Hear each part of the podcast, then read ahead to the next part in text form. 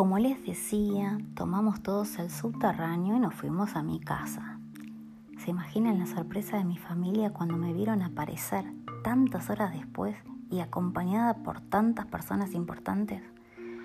Mi tía Clodomira les dio la mano a todos y al rato volvió a darles la mano a todos repitiendo, encantada, mucho gusto, mucho gusto, mucho gusto, mucho gusto, mucho. Mi hermano Roberto dijo, ¿qué va a decir mi hermano Roberto? Estamos fritos.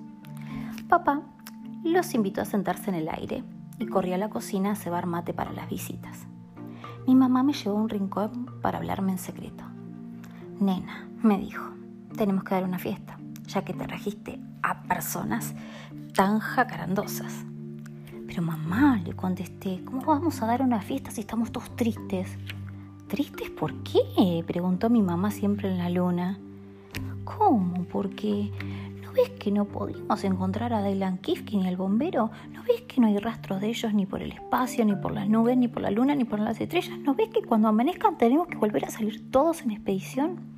Ay, no importa, ya aparecerán, me contestó mi mamá, ya aparecerá el bombero, podrás casarte con él. Mientras tanto, vamos a dar una fiesta. Y me llevó a la cocina a preparar bocadillos. En mi casa no había comestibles suficientes para tanta gente, de modo que tuvimos que utilizar el poco acerrín que había sobrado de la cataplasma de Aylan Kifki y cortar algunas hojitas de leche y malbón para comer con pan. Servimos los bocaditos mientras mi tía Clodomira encendía las luces y ponía en marcha el tocadisco. Era necesario que los invitados bailaran y se distrajeran para disimular la falta de muebles. En fin, Comimos bocaditos de malbón, tomamos mate, naranjina, agua fresca y bailamos toda la noche.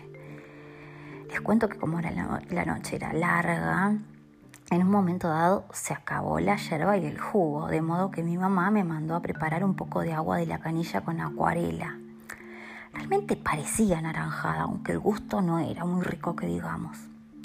En lo mejor del baile la vi a mi tía Clodomira charlando en un rincón muy entusiasmada con el comisario, de modo que no me extrañaría que mañana o pasado se pusieran de novio. La fiesta estuvo reanimada, con gran escándalo de los vecinos que se aparecieron todos en camisón, gorro de dormir y una vela en la mano diciendo a coro Pero cuando se enteraron de que en realidad no era una fiesta, sino un alto en el medio de una peligrosísima expedición de rescate de Dylan Kifke, decidieron quedarse y luego acompañarnos, como si fuésemos pocos. Ya estaba amaneciendo cuando el comisario se paró en medio de las alas. Abrió los brazos, terminados en guantes blancos, y sopló estruendosamente su silbato. Todos supimos que simplemente quería dirigir el baile para que no nos empujésemos. Pero no, ¡Alto! gritó. Ya es hora de que nos aprontemos para viajar a Ituzaingó y hacer los trámites correspondientes ante el sindicato de remontadores de barrilete. Vamos todos, dijo mi mamá. Ay, no, mamá, protesté yo, ya somos demasiado. De ninguna manera, contestó mi mamá. Vamos todos o ninguno. Sí, sí, vamos, dijo mi papá. Y mi hermano Roberto dijo, estamos fritos.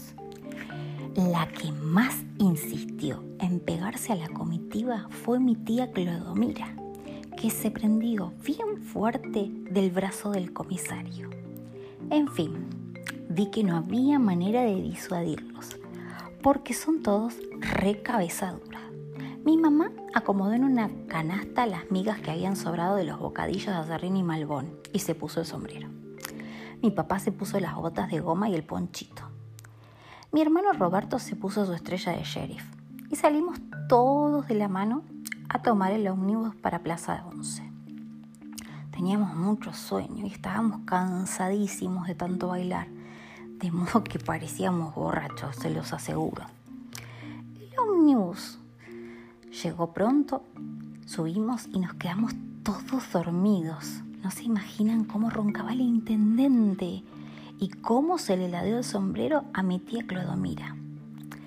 El conductor tuvo que despertarnos gritarnos, gritándonos, Plaza 11.